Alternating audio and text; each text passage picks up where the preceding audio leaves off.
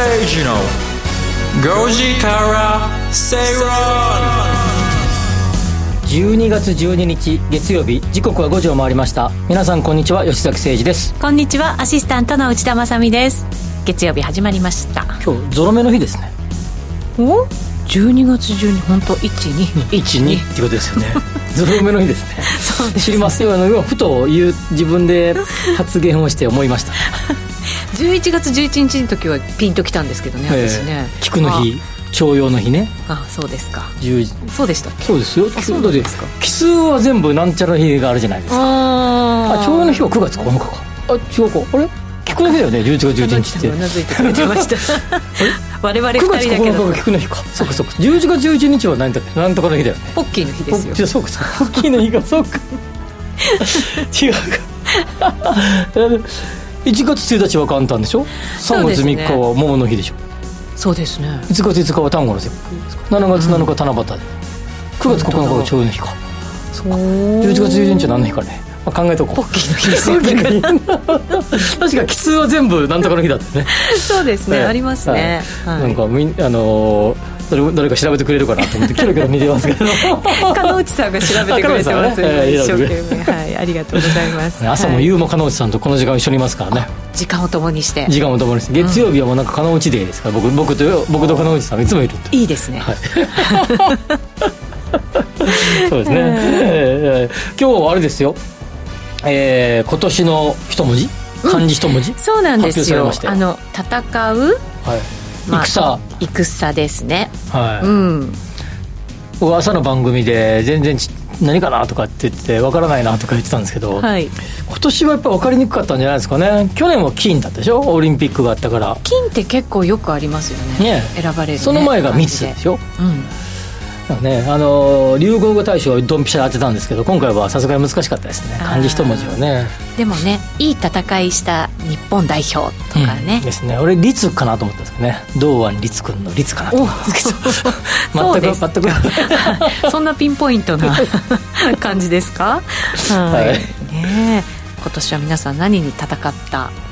ね記憶があるんでしょうか？どうでしょうね？文字と戦いましたね。文字とおおそうですか。めちゃくちゃ書きましたよ原稿。書いてね。黙々と書いて。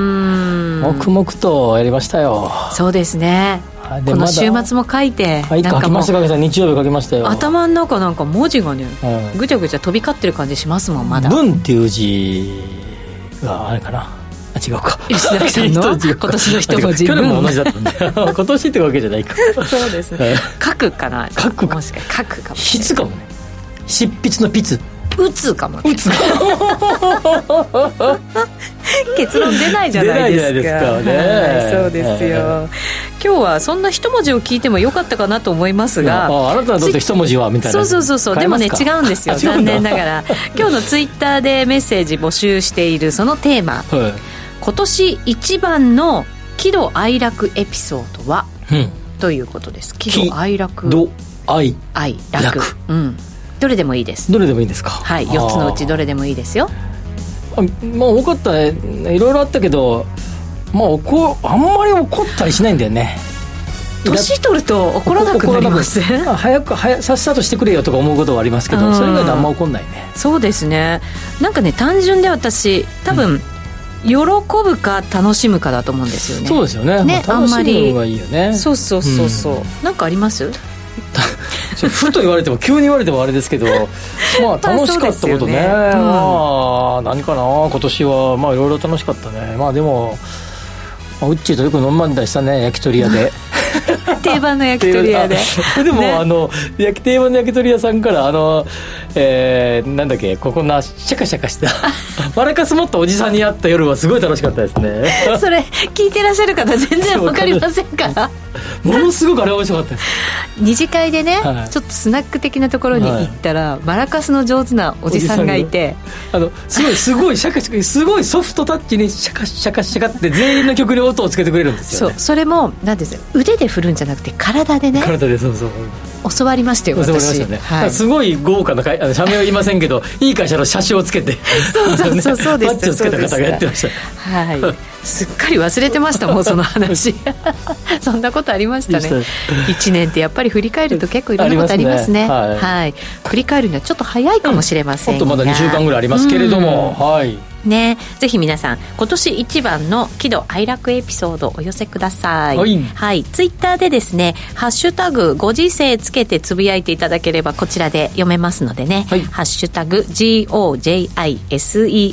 つけてつぶやいてください。お待ちしています。それでは今日も情報満載でお送りしていきましょう。この番組はロボットホームワオフードココザスの提供でお送りします。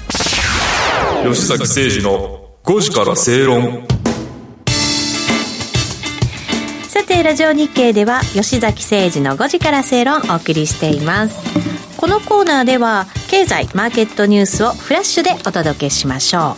う。まずは物価の話題からですね。日銀が今日発表した11月の企業物価指数は118.5と8ヶ月連続で過去最高を更新しました。前の年の同じ月に比べて9.3%の上昇です。ただ21ヶ月連続で前年の水準を上回ったものの伸び率では9月をピークに鈍化しています。えー、っと前今日ね8時50分ね、はい、に公表されてもうあのそれほど大きな株価に負けてはいけなかったね、まあ、そのようですね、はい、ほとんど動かなかったって感じでしたね、はい、えー、っと前年同月比では、あ前年同月比ではプラス9.3、うん、前月比ではプラス0.6ということで、まあ、伸び加減は若干鈍化していると。そうですね、えー、いうことになりますちなみに9月が 10.3%10 月は9.4%そしてこの11月は9.3%とということですね、はい、はい、前月比で見たら前回が0.9%その前が1%なので8月が0.4%でしたからまあそれぐらいに落ち着いたというような状況になっているということですね、まあ、まだ高いですけどね、水準としてはね。さてやっぱりですねえー、っと背景にはあまあでもそうそう指数で見たら118.5ポイントで、はい、ここ最近では最も高かったんだよね。で、まあ、数字的にはすごく高かった。11月指数は118.5%輸出が130.8、うん、過去最高ですもん。過去最高ですよね、うん、はい、で輸入で見たら178.9ですからねまあ、すごい、えーまあ、為替相場が142ってことで、でも為替以上に輸入分品は上がってると。いうことですね。はいでまあ、エネルギーえ、まあ、ガス、電気などのエネルギー価格と原材料費の高騰が背景ということですが、うん、まあ、ただ、これはもう落ち着きを見せ始めつつある。ということですので。国際市況もね、はい、やや落ち着いてきているという、はい、この部分における、え部分は落ち着きを見せるかもねというような感じですが、はい、えー、っと連動してですね、えー、っと8日の日経新聞に出てましたが、うん、えーよ、えーとね、7日のあ7日に内閣府より発表された、えー、国内の7、9月期の需給ギャップ。はい。はい。7か月連続で減少、ね、10月はマイナス幅2.6%ということですね。四半期、えー、7か月連続、四半期でいくと12四半期連続マイナスということですので、うんはい、えー、年間算で50兆円の需要不足と。いう数字が出てると50兆円ですか。あごめんなさい。15兆円。15兆円。15兆円。15兆円、はい、よかった。はい。でもねそれでも大きいですよね、はい、でまあ要はですねもうこの状況から考えるに、えー、もう完全に、えー、コストプッシュ型の、はい、えー、物価上昇が明確に出ていると。そうですね。日本ではコストプッシュ型。がもうはっきりしていると、いうような状況で、まあ、需要が伸びているから、えー、インフレ状況、まあ、物価高になっているとは言い難い、はい、状況であることは確かであると。いうことですが、うん、まあ、一方でそんな中で、えー、賃金がですねついてくれば、うん。えーまあ、それそれをてこにですね、えーまあ、いわゆるインフレ状況に入っていくんじゃないかなという見解もあれどもですね、はい、6日に厚労省から発表された毎月勤労統計によれば10月の実質賃金はマイナス2.6%。はいと。私さっき言ったのこっちでしたね、はい、失礼しました。こっちが7か月連続の減少で、ね、マイナス幅2.6%、はい、つまり物価高に賃金がついてない状況、うん、ということですよね。企業は従業員に対してベースアップじゃなく一時金で対応する。うん。なんかインフレ対策みたいな感じのお金を出すっていう企業もね、はい、少しずつ出始めましたね。えっ、ー、と、ベースアップをしてもらいたいという、えー、従業員側の要望はなかなか厳しくそうで。そうですね。春闘まだこれからですけどね。一時的な、えーまあ、一時金で対応する企業が多そうだと。まあまあ今ねうちが言ったようにこれからなので分からないけどまあ、えー、厳しい、えー、一一時金で対応するということですが、まあ、この流れが続けばですね一時的には、えー、この実質賃金分のマイナスは解消されるかもしれないけれども、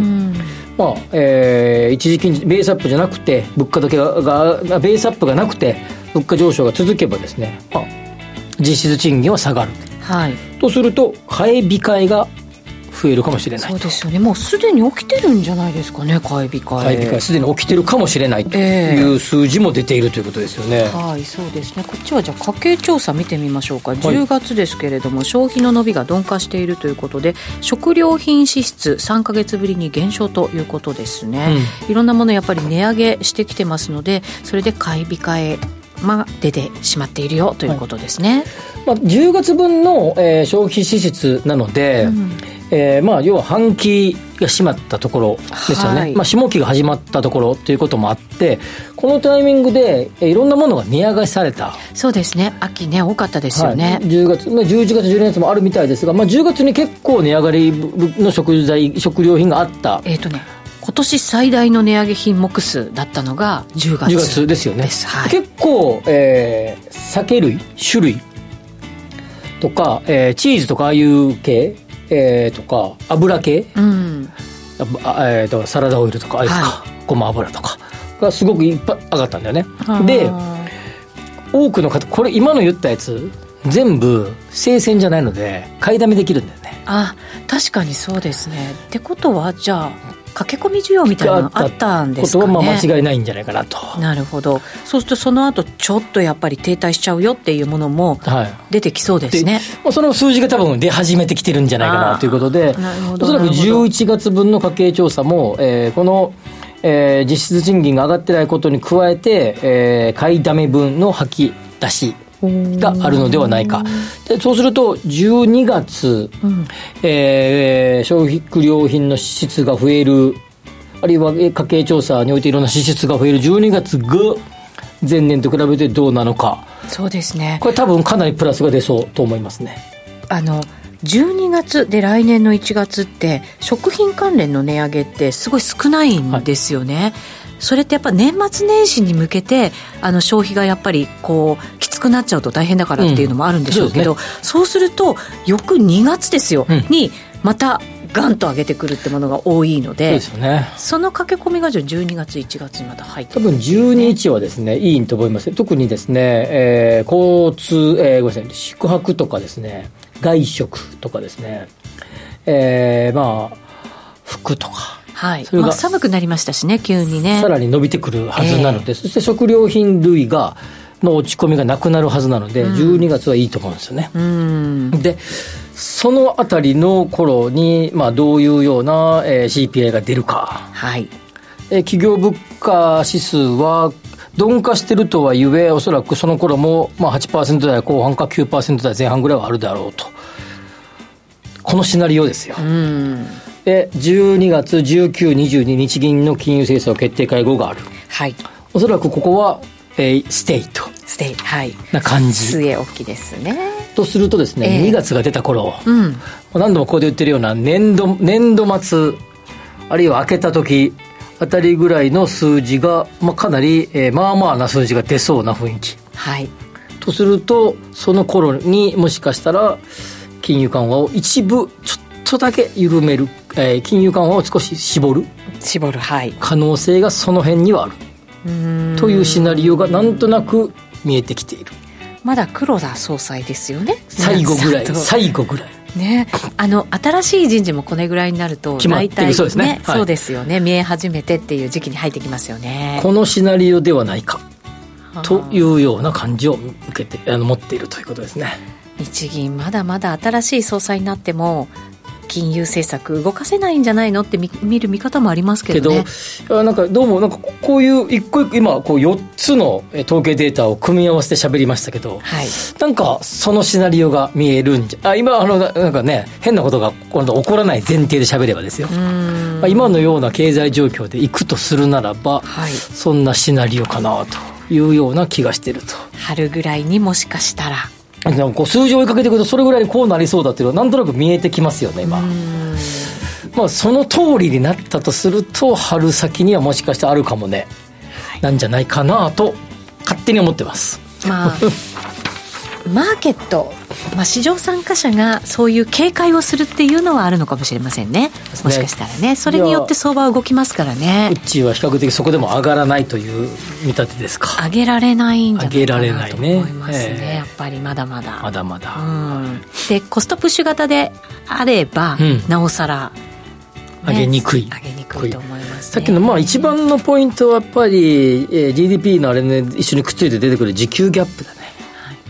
まあ、15兆円も需給、需要不足ですから、これをまあ住宅投資とか、まあ、投資物で補っている感じで GDP がプラスが出てるっていう状況を考えたときに、止められ、あの投資をが控えてきたら、一発で GDP が下がってくる、うん、それは避けたいなとい。うような状況でしょうから、え投資が止まるような策は取らないです、うん、という派。うん、消費から考えると、その頃に上げてもいいんじゃないか派。どっちが勝つかみたいな感じかな、はい、そうですね。そういう議論は高まってきそうな気がしますね。ね、はい、はい、それではもう一ついきましょうか。岸田総理は8日の政府与党政策懇談会で防衛費増額の財源に関する方針を表明しました。2027年度以降に必要となる年4兆円の増加分は歳出削減などで3兆円ほど確,、えー、確保しなお不足する1兆円強を増税で賄う考えを示しました。まあ政治家でもいろんな方がまだまだ賛成できないっていうね、意見も多い中ですけど。まあ、でもこれはですね、もともと安倍総理とかはですね、えー、防衛費の増額分を国債で発行したらどうかっていう意見を結構お持ちで、まあ、別に安倍総理がどうのっていうつもりはないけど、この意見は賛かなり僕は賛成を持って、えーと、国債で国債で賄う、うん、増税でちょっと冷え込むと思うので、まあ、現在でも、えー、成長の中でも反対が7割っていう報道が10日の日経新聞出てましたけど、はい、やっぱ反対するよね。やっぱそうすると、まあ、水を差す感じになりますからね、法人税に対してとかも増税するって言ってるから。2027年度以降ということですけれども。で、これ、ただ、国債を発行するって、えー、当然、まあなんか、なんていうかな、後ろに、後ろにっていうべんか。だから、えー、今の未来未来の,、の方々へ借金を積み、えー、わなんてかなこう後ろ倒しするということですよね。はい、でこれ防衛ですからやっぱこう今の若者も含めた、うん、みんなが担っていくわけで防衛力の強化が現在の、えー、今の40代50代60代の方々が恩恵を受けるかっていうとそうでもないね。はい、やっぱりこう後世代もその分負担するのは何ら間違ってないと思う、ね、なのでやっぱりこう国債の発行で賄う方が現実的に合うんじゃないかなっていう。安定した財源を確保するっていう意味合いも大事だとは思うんですけど、ね、もちろんそうですね、はい、えー、増税で、えー、多くをっていうのあとあとあれですよね。あのなんていうかなあの違う別枠の予算でなんかやろうっていう案とかも、まあ、いろんな案が出てるみたいですけど、はい、復興のね、あの税金の、ね、そうですね、はい、復興のパターンとか、はい、あの、ね、時あの、えっ、ー、と、湾岸戦争の時のパターンとか、えー、いろんなことが出てるけど、まあ、メインは国債でいいんじゃないかなと僕は思いますけどね。うん、まあ、どうなるんでしょうか、これもね。いろいろこれから議論されていくことになるんだと思いますけれども。あの他あんまり新聞大きく書いてないかあの、まあ、日経新聞はね、9日の一面でどんどん出てるし、まあ、岸田総理もこれあの会見してたしね、えー、結構大きなニュース、これ結構ですね、やっぱりこう、なんていうかな、防衛政策の転換ですからね、でそこに税が絡んできた話で、ものすごい国民的にはですね、大きな、えー、出来事だと思いますので、はい、もっともっとあのいろんな議論がもうね、まあ、いいも悪いも、まあ、いろんな議論があるあれどもですね、僕はこれ結構賛成ですけれども。あのメディアなんかで見るとインタビューしていてその、こう答える方々は防衛費を増やすっていうことに反省してるあの反対をしている人たちの意見ってあんまり報じられてないんですよね、うん、だからこういう、まあロシアの件があり、うん、で中国でももしかしたら台湾をっていうような話が出ている中で、うん、防衛費を積み増さなきゃいけないってことは反対はないと思うんですよね、うんうん、多くの方が、まあ、特定の政党とかを判断してる政党とかあったりするけど、ねはい、だからこそ今ちゃんと議論をなんかこう明るくねちゃんとこれ我々も分かりやすくこうやってもらわないと困るなって感じがしますよね。でやるべきですよね、うん、そうですこれ本当にみんなでしっかりと我がことのごとくちゃんと考えて、はい、本当にそこにどういう税負担をするのか、まあ、税負担をすることによってどういう形で我々は守られていくのか防衛されていくのか。そうですね。これこそ未来のことを考えて今しっかり考えなきゃいけないっていうそうですね、うん、はい、問題だと思います、もうこれはもうとにかくその一石何かなもういろんなメディアがやっぱもっともっとこうみんなで議論しようぜっていう石を投げるべきですよね、うん、確かにそうですね。これただまああの戦闘機をイギリスなんかと一緒になって作っていこうみたいな話も出てきて、うん、で日本がこれ今までその防衛というものをビジネスにできなかったっていうところありますけど、うん、アメリカ以外と組むことでビジネス目的っていうのもこれちょこれいい悪いは別としてですよ。ちょっとこう開けてきてるっていうのもまた、新しい動きなのかなと思ったりもしますし、ね、これでも、えーと、別の報道で見ますけど、8割から9割は国内企業へのお金が落ちるってことですから、うん、そうすると、はい、まあ、それもプラスですよね、ね。まあ、政府投資と同じですから、そうすると、はい、あ政府施設と同じですから、うん、まあ、なんかこういうことすると、アメリカのなんかね、昔、なんかあの戦闘機を何個か買うんかみたいな感じでですね、はい、アメリカの言いなりかいみたいな感じで言う人もいるけど、まあ、今回そうじゃないなさそうなので、今、うっちが言った通り、はい、そこももう、そこなんてもっと報じられてもいいよね。はい、なかね、なかなかね、そういうことじゃないんですよ、ねうん、そうなんでね、結構日本企業が絡んでやろうってなってますから、やっぱりこれは、あのなんていうか重い腰を上げて、我が政府と国とすれば、防衛に対して国でなんとかやっていこうっていうね。はい当然そこには機密事項もあるはずなんで、外の外の、えー、国とやり取りばっかりしててもよくないと思いますから、そのことも合わせて議論すべきだよね。はい、本当そう思いますね。はい、以上、フラスニュースでした。お知らせの後は、深読み経済指標のコーナーです。吉坂誠二の5時から正論。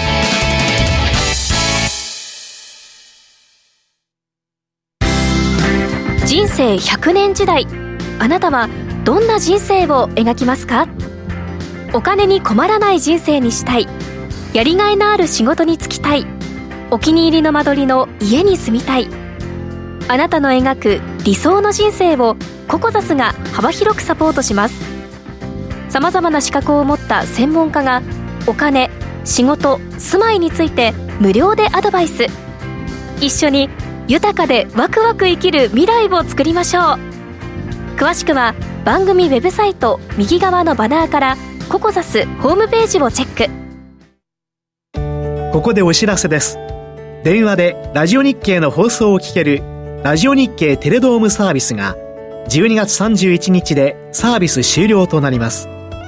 今後は引き続きラジコなどで放送をお楽しみください。以上ラジオ日経からのお知らせでした。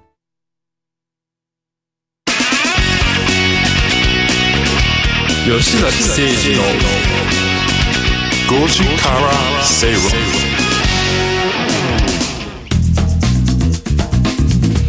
さてこの時間は深読み経済指標のコーナーです。今日は日米のオフィスの稼働率状況について吉崎さんに伺っていきます、はい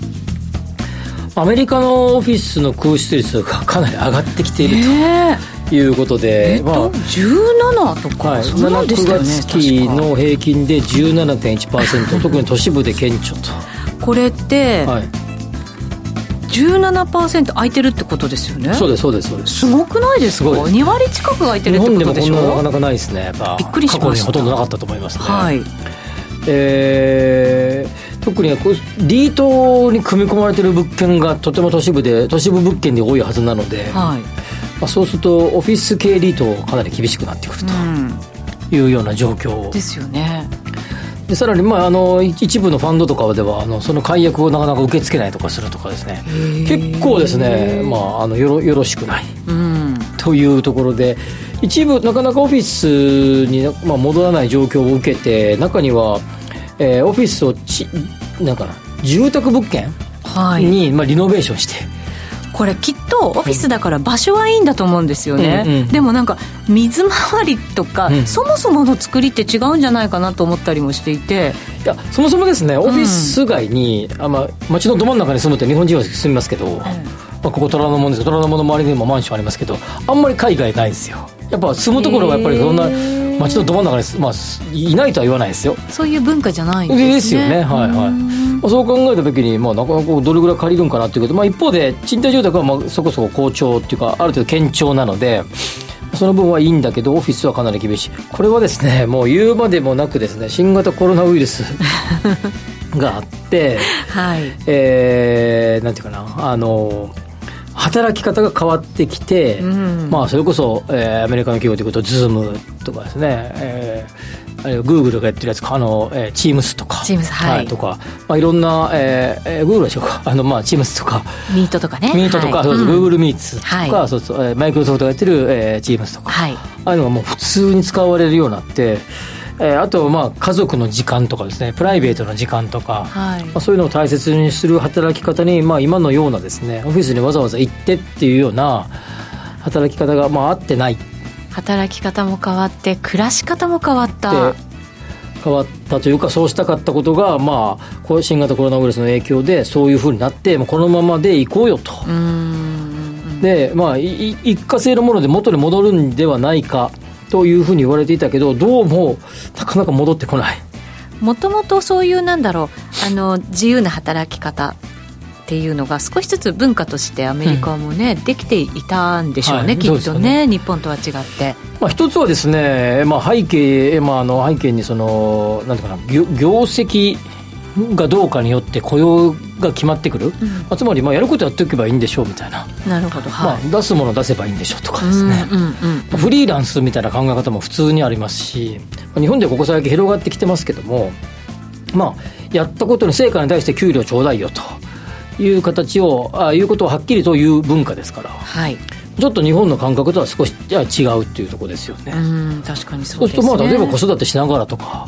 えそういうことにおいても、例えば育児休暇とか男性の育児休暇を促進するとかいろんな策を取っているけど、ええ、そこにはその企業がその従業員を評価する仕組みを変えていかないと、戻ってきたら居場所がないみたいになってしまうとですね、そうじゃなくて戻ってきても何らかの成果を収めればそれなりに評価をするみたいにしていかないと。なかなかこういうのはあのもあの育児休暇とかは浸透してこないと思うんですけどお金出してもそうですねそれがアメリカの今のオフィス空室率オフィス空室率が高止まりしている背景にあるんじゃないかなと思いますね。その一方で日本の空室率は低下してるんですよね。低下してるんですよ。まああのずっとパーって空室率上がったんだけどここに来てですね、えー、空室率が落ち着いてきてるんですね、えーと、11月の数字6.38%ですから2か月連続の低下。あこれあの、まあまあ、いくつかのデータがあるんだけど今のメキ商事が出しているオフィスビル指標の数字でいくと、はい、えー、東京ビジネス地区と呼ばれるですね千代田区とか中央区とか港区とか新宿渋谷区の平均すると6.38%、はい、前月比で0.06%のマイナスというような感じになってます、うん、中央中央区はもうすごくああの一時期えー、8%台のですね、あ、ごめんなさい、えー、中国あ中国が今度8%台になりましたということで、だからつまり、空室率は上がりましたが、はい、それ以外の主要5区は、えー、空室率が下がってきていると。ということで渋谷区なんて、えー、空室率ももうすごく戻ってきて一時期5.6とか5.7とか今年の頭はありましたけど、はい、今3.82ですからね。ほうアメリカと違いますね。すごい違うんですよこれ。ねやっぱ日本って会社に来て働こうぜ文化なんですよね。会社に行かないとなんか話仕事がはかどらないっていう、パターンもありそうですよね。そうですね、まあ、もちろん賃料がある程度賃料下げて入れてるっていうのもあるんだけど、はい、まあ、とはいえでもそこで借りようという意欲が企業があるかどうかっていうのは日米の差が結構激しくて、集まってみんなでワイワイして議論して多数決取って役員から決めると。あのコロナ始まって以降一旦はこれあの銀行なんかもそうでしたけど、うん、えっと、オフィスを縮小するっていう動きがすごく進んだんじゃないですか、はいはいうん、今これ空室率また低下してきてるってことは、うん、改めてオフィスまた拡大してるとか、まあ、そういうこともあるんですかね？それは一概ねそれも言えなくてですねやっぱり縮小傾向を維持しようという企業もあるんだけど、まあ、増やそうとする企業も結構あると、うん、だからまあ横ばいみたいなところもあるっていうような感じで、まあ、それこれ日本の場合結構バラバラな対応。で広げているところもあるし、はい、で新築物件のですね稼働,、えー、稼働率、えー、入居率もですねえー、毎月毎月の新築の物件を見ているとですね、えー、6月7月とかは空室率3割とか4割、まあ、つまり埋まってない状況で竣工していたんだけど、ここに来て20%台まで下がってきてると、えー、いうことになっていてまあそういう意味じゃ、まあ、オフィスにだいぶ人が戻ってきている。僕もあの朝今朝もそうですけどあの8時半からのあのウォームアップ830の、えー、出演のために朝電車で今日来ましたけどまあまあ虎ノ門駅銀座線。混んでました。まあ寿司詰めに近かったよ。へえ、はい、で、えー、と9時過ぎに終わって電車で違うとこ移動しましたけど9時10分ぐらい乗ったかな。えー、虎ノ門駅にドカーって人が降りてきてましたからねまあ、なんかいつも通りの虎虎ノ門駅銀座線虎ノ門駅の雰囲気でしたコロナ前の感じの雰囲気なんですかね、はい、もちろん電車の本数を減らしているとかいろんなこともあるんだろうけど、えー、まあ、電車なんかで見てても、まあ、そこそこ戻ってきてる感もあるし、まあ、空室状況を見てても、えー、オフィスの空室状況を見ててもその感じがあるこれは完全にですね働き方とか、まあ、いわゆる仕事も含めたライフスタイルの差が顕著に出てきていて、うん、オフィス、えー、新型コロナウイルスの影響がだいぶ収ま日米とも収まってきてえー、ロックダウンとか、はい。えー、まん延防止とかああいうのああいうの一切なくなったら結構はっきりとですねその違いが出てきたよなっていうのが最近の状況だということですね。うんなるほどアメリカなんかだとやっぱりこう人取りたいじゃないですか今賃金も上がってて、うん、だからこそまた働き方改革さらに進むっていうのもあるのかもしれませんけどね。ね。日本はですね、まあ、ぜ完全に戻ってきたとは言いませんよ、まあ、まあある程度、まあまあ、1、2割は、えー、残っているっていうか、まあ、2、3割ぐらいかな、残ってる感じ、まあ、7割から8割ぐらいは戻ったって感じですが、アメリカはそうでもない、うん、一方で、日本で戻ってないのはマスクね。2, 割ぐらいは人は外し始めた、えー、7割はいまだにマスクしていると。マスクでは戻らない日本。オフィスに戻る日本って感じですかね。うんどっちがいいのか。どっちが分かりませんが、は。い、業績なんかで今後また違いが出てきたりするんでしょうか、ね、業績上がるかもしれませんからね。オフィスに出た方がね仕事はかどるかもしれませんよ。どうでしょうね、はい、これ、まあ、なかなか誰も誰も答えは持ってませんが、はい。まあ、いずれにしろマスク外してるのは日本では12割ぐらい。オフィスに戻ってきたのは8割9割と。いうこの真反対の状況をぜひ味わったらいいんじゃないかなと思います、ね、味わうというか感じてもらえばいいんじゃないかなと思いますね。そうですね。はい、そのまあどっちが正しいとかっていうのは、ね、はい。今後数字で出てくる可能性もありますのでね。マスク指数みたいなね。いや。オフィス戻る指数にしましょうよ。そっちにしましょうよ。はい。ということで、ここまでは深読み経済指標のコーナーでした。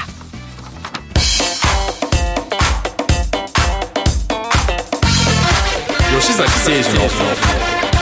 5時からスペイロン。ワオフードのプレミアムなコールドプレスジュース。オーストラリア産のオレンジを現地で加工低温輸送でみずみずしさはそのまま。絞りたてのようなすっきりとした味わいです。飲み終わったらそのままゴミ箱へ。ラベルもリサイクルできるので剥がす手間はかかりません。冷蔵庫にあると嬉しいこの一本。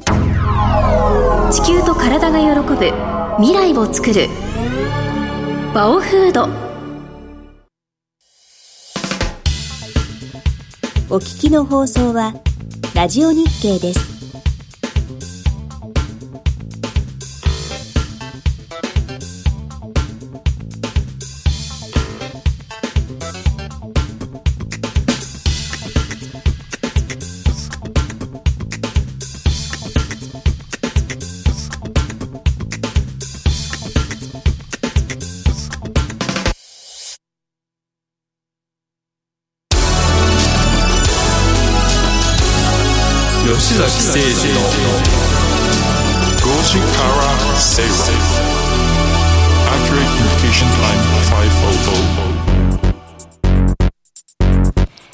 ジオ日経では吉崎誠二の5時から正論をお送りしています。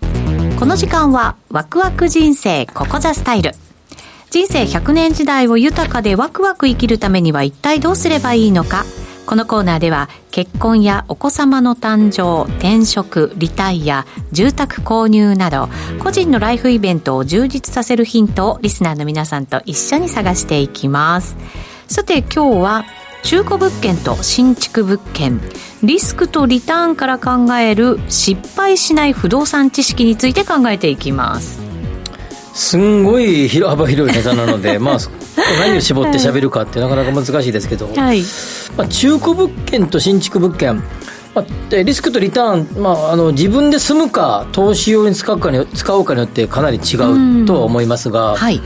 えーまあ、自分で住む用の物件を考えたら、えー、時のリスクとリターン。この場合のリスクって何ですかね？住む時のリスク自分で住む時のリスク。住む時だったらリスク、うん、住む時のリスク、はい。まあ、物件の値下がり？あそうでしょ。でもリターンは値上がり？リターンも値上がりだし リターンは紅葉経済学っぽく言うと紅葉、まあ、そこに住んでて幸せだな家族と毎日ゆっくり、えー、夜景見ながら幸せだなとか。気持ち？気持ち、まあ、紅葉ね、うん、まあ、経済学でいう紅葉ですよね、はい、紅葉があるが、まあ、リターンですよね、うん、でこの割合をどれぐらい考えるかですよね。一つは。リターンを、はい投資でいくと、えー、リスクは値下がりだとかインカムゲインつまり賃料が入ってこないっていうリスクですよね、うん、でリターンは当然今今の同じで値上がり期待と賃料が入ってくるリターンですよね、はい、という考え方と、えーえー、自分で住む場合はですね、まあ、値下がりも含めて例えば、えー、ローンが払えなくなるっていうリスク、はい、仕事を失ってみたいなリスク。そうですね。一方で、えー、リターンは型や、えー、投資的に考えればそこを将来貸した時とか、転売した時の利益、はい、でもでも実需要ですから王道的に言うと公用ですよね、はい。まあ、その時間っていうかな、うん、ていうかな、うん、うん、あったかシチュー食べようよみたいな。ああいう世界ね。あのイメージ。充実感とかね、はい。い。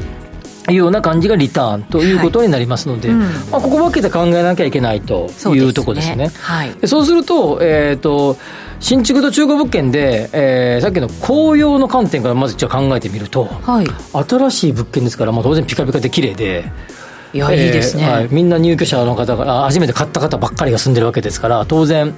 なんていうかな気分も、うん、みんなみんなフレッシュなそうです、ね、感じですね、はい、新しいコミュニティができて、うん、新しい出出会いというかあの、えー、家族的なお付き合いが始まるかもしれない、はい、一方で中古物件だったらすでにコミュニティができたところに入っていきますから。っていうのとその部屋を誰か前使ってたわけですか？らちょっとここ直したいなとか、はい、少しなんか不具合があるぞとかですね、はい、若干そういう気になったりすることがあると、ええ、いうことになりますよね。その差が出てくるということですが、うん、当然えー、リスクにおいても、新築の方はそのまま上がるかもしれないし、下がるかもしれないですが、中古物件の場合は大体、もう、こう今こんな感じで、ある程度評価が決まってきていると。いうことですから。なるほど。中古だとじゃあ見えるものが新築だとまだ見えないみたいなですね。ところもある、ね、そうですね、うん、新築中古の場合は将来のあのまあ大体ここの物件でまあそんな下がってないよね。この20年見てても。傾向がね見えますよね。はい、はい。中、えー、新築の場合は、まあ、それは今、すごい高高値株でいうと高値掴みした感があるかもしれないし、はい、まだまだ上がるかもしれないし、まあ、これはもうちょっと待ってみなきゃわからないというリスクがあります。ということですよね。なんか成長株と成熟株みたいな感じのね、ね。まあ、分け方ですよね。うん、はい、うん、というその紅葉との関係性。はい。いうことですよね、まあ、いわゆるあの、まあ、よく言う限界紅葉紅葉低減の法則で2杯ビールを飲みました、はい、3杯目いくっていうことですねもうちょっとお腹膨れちゃったかなとか結構1杯目のクー美味しいっていうビールのあの感覚とは違う感覚でそこにもでも値段一緒なわけじゃないですか。3杯目のビールは1杯生中はえー、1杯目は680円で2杯目580円3杯目480円だったら 紅葉にあ合ってますけど。はい。ですよね。ずっと一緒ですもんね。ずっと680円ですよね680円の場合が、うんうん。うん、喉越しはもうちょっと違いますよね。違いますよね、えー、同じ一杯いくかって話ねまあ、これが紅葉の考え方。で、紅葉との比較をしていかなきゃ、まあ、紅葉って人それ家の紅葉ビールは大体みんな似てるけど えー、大体、えー、家の紅葉っていうのは全然違うし、目の前に公園があることを紅葉と思う人もいれば駅から遠いじゃん公園があるところなんてみたいなことを言う人もいるし、うん、個人で違うし環境によっても違うし、はい、全然違うんですね、まあ、人それぞれですよね、はい、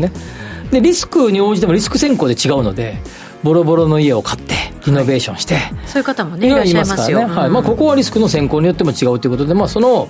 えー、それらを複合的に考える必要があると。ということです、はい、でじゃあ投資物件と見たらどうなのか、うん、これ結構比較的シンプルで、はい。えー、新築物件の場合は若干高値がつくわけですから、うん、販売分が乗るわけですから、まあ15%から20%ぐらい高くなるっていうマイナス要素と、それと、えー、物件の供給量が中古物件の場合は、理論上、そのエリア全、例えば首都圏なら首都圏で、理論上はまんべんなく出るはずですから。供給物件の場合は、例えば湾岸エリアなんかでいくと、うん、どんどん新しい土地がありますから、ボンボコボコボコボコ供給される可能性があるけれども、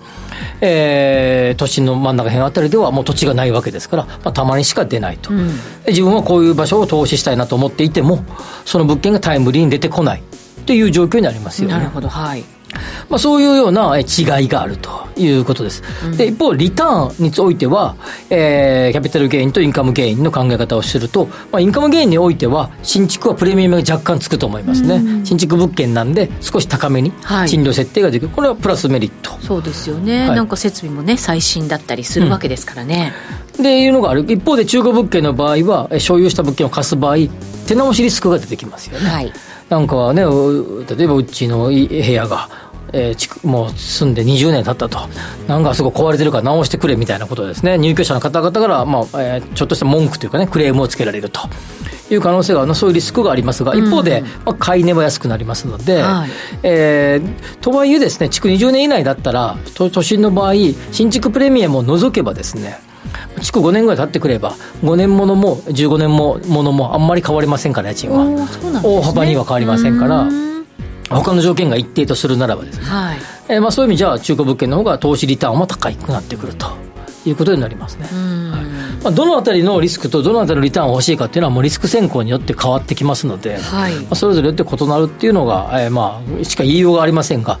一方で実実需の場合はそこに紅葉っていう考え方が乗ってくることは覚えておかれてもいいと思いますね、うん、そうですね、うん、それ結構重要ですもんねいや家ですからね。そうなんですよね、はい、あと家に長くいる女性にとってはまたさらに重要だったりもね、うん、男性もいっぱいいますよ。家にそんな女性だけがいるわけじゃない。男性はね働きに出かけてね。いや そう今や男性も女性も働きますから。まあそうですね、はい、まあ、そういうですねあとですね、えっと、ライフスタイルに応じて変化させていくっていうパターンもありますね。えー、若い頃、っていうか、まあ、独身の頃は、えー、東京のいいところで、えー、35平米から50平米ぐらいぐらいで、昔っぽく言うとディンクスって言われていた、うんうん、え今カップルタイプとか言う人もいますが、まあ、まあ、二人暮らしぐらいのイメージした、えー、1LDK みたいなやつを、えー、買って、はい、で、えー、結婚してお子様ができたらそこを手放して貸すようにして自分たちはその、えー、そこには住まず別の物件に引っ越しをされると。うん。いうような方々もいて、まあ、転職したタイミングあ、結婚したタイミングとかですね、まあ、あるいは転職のタイミングとか、まあ、そういうことに応じて、えー、物件を変えていって、それに応じてリスクやリターンの取り方を変えていくと。さっき言ったように、最初の頃は、えー、一人でいて、えー、将来的にはずっと住むかどうかわからないけど、半分気持ちの上では投資で買っている方もいるいて、その後は、えー、貸すようにしようという場合は、今のちょうど間ぐらいを狙っていくわけですね。はい紅葉も多少狙いつつ投資のイメージも持ちつつとやっていくということですね。ものすごいもう長期で自分のこう人生っていうものを考えながらリスクとリターン考えていかないといけない、ね、そうですね、はい、まあ、だってローン35年とか40年払い,、まあ、払いますからね、35年ぐらいか、はい、20代で家を持つと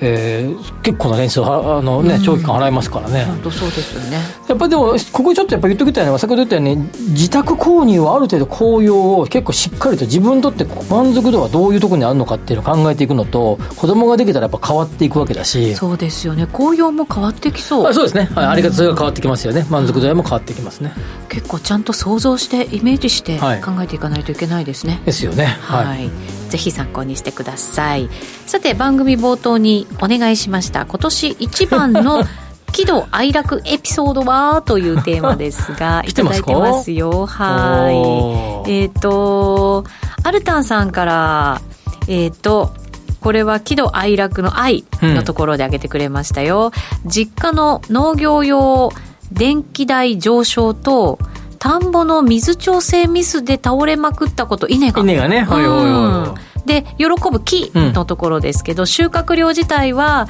あら良かったんですね、これね。増えたんですって。で買取価格も上がったんですって、うん、だから去年よりはホクホクでしたいいじゃないですか、うん、ホクホク財布もホクホクホクホクしたご飯を食べれてるって感じがねいいですよね。美味しいご飯。うん、羨ましい、えー、のぞむさんからいただきました、秘宝って書いてありますけど えと炊飯器に米をセットしたがスイッチ入れてなかった、うん、なおおかずは調理完了、うん、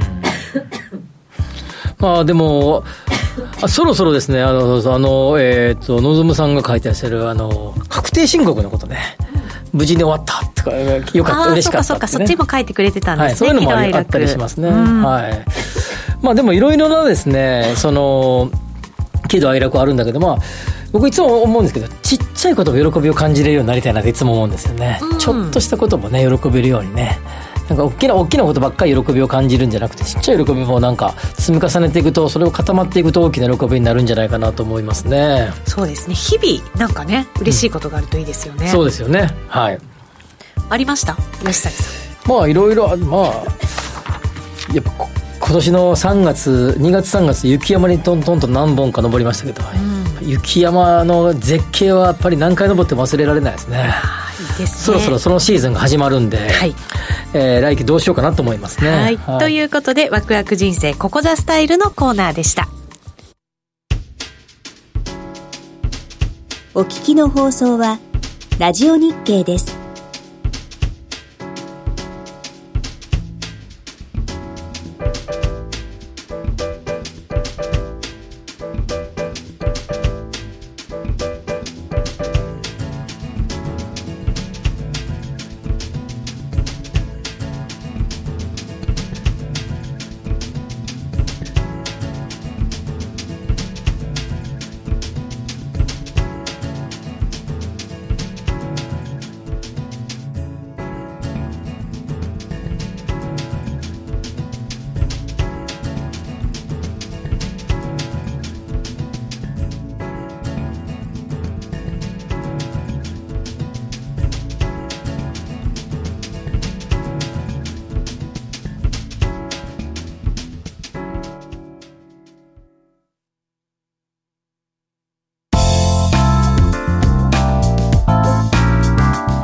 て皆さんからのコメントをたくさんいただきましてありがとうございま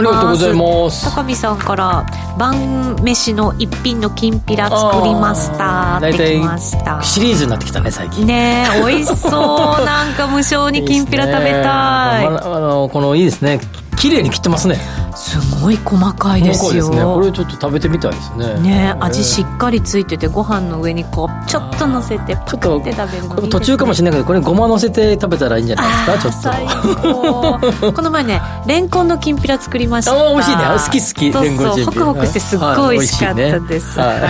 はい。またぜひぜひ皆さんの夕ご飯の写真もお寄せください。5時半の私の食卓みたいなシリーズで送ってくださればと思います。いいですね。お待ちしています、はい、お待ちしております。この番組はロボットホームワオフードココザスの提供でお送りしました。ここまでのお相手は吉崎誠二と内田まさでした。明日も夕方5時にラジオ日経でお会いしましょう